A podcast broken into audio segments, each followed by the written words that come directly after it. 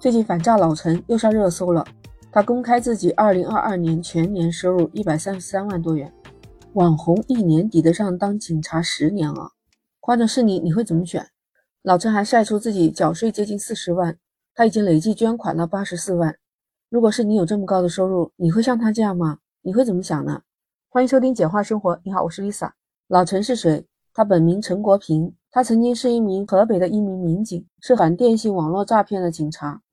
他的那句口头禅“你下载反诈 APP 了吗”一度成为网络流行语。这是因为他之前在网络平台上用幽默风趣的方式提醒大家防范诈骗，受到网友们的追捧，还收到了巨额打赏。一次直播收获了接近一百万，对于普通人来说，是不是真的不敢想象？一时间，老陈就成为了社会舆论的热点，有人公然网暴他，直接打电话到了他的单位。那个时候，他被批评、被吐槽、被谴责。后来，二零二二年的四月八日，他在网上宣布说自己已经辞去警察的职务，专心做起了公益事业。他说他的愿望就是没有人被拐、被欺骗。怀着这样的信念，他继续在直播间里面倡导反诈。其实当时有媒体采访老陈时，他说他可能是互联网上最穷的网红。他当时被打赏的接近一百万，他都捐出去了。他说自己在直播里面是没挣到钱，反而搭进去了不少钱。辞职以后，他成了一名自由职业者。他的主营业务就是投资养羊，养羊都知道这是一个长期投资，回报率比较慢。他减少了开播次数，但是遇到有新型的骗局，他还是会多说几句。他也发布过月度总结视频，就好像二零二二年十月份来说，他的抖音收入是一点四万，加上快手两千三，视频号七百，这一共一万七，再加上爱心人士的捐款，他以老陈直播间的名义买了两万六的棉衣，一共是一百套，送到了山区。他自己没有拿一分一毫，他就想告诉粉丝们，他们打赏的钱去到了哪里？年收入一百三十三万呢？有网友说了，这得是当多少年警察才能赚回来的呀？利用警察的公职红了以后，就堂堂正正做起了网红，现在看到他的脸就反胃。网友为什么会这么想呢？这个数字是他自己堂堂正正自曝，而且是自己的能力赚回来的，堂堂正正缴税接近四十万。还有另外一张图，他晒出来累计捐赠了八十四万。他没有偷税漏税，还做慈善。那看到其他的网友说，说实话，如果不是他，我都不知道反诈 APP。他的反诈宣传还是很到位的，他的努力也没有白费。网友都说他是在网上第一个晒出自己收入的网红主播，他把自己收入的百分之九十回报了社会，为他点赞。像这样一个成绩单，实实在在的摆在了大众面前，我们真的要扪心自问一下，有几个人可以做到他这样呢？为什么还有网友会谴责他呢？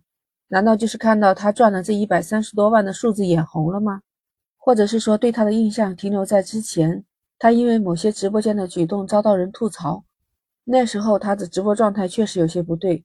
再说了，老陈的反诈宣传也实实在在帮到了很多的人。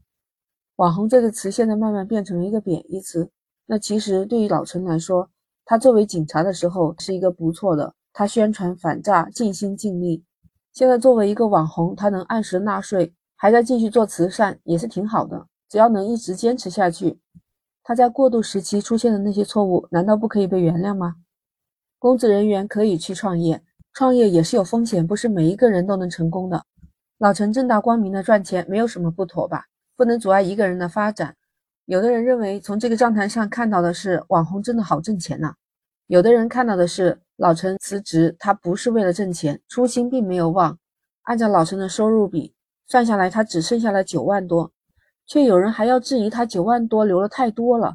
他辞去了国家公职，留个九万块钱，他直播也是要运营的，他买羊啊，自己生活也是要用钱的。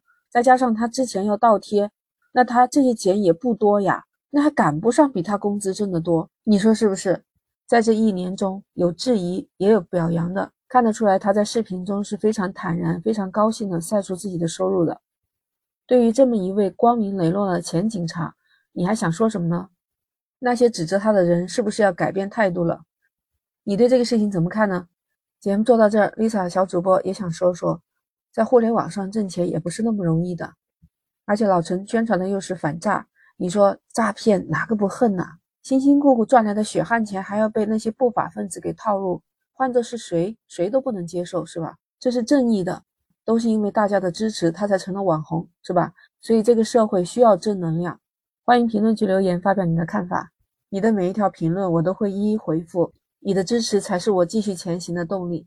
我也希望把更多更好的节目带给你。如果喜欢就点赞收藏，简化生活。下期我们不见不散，拜拜。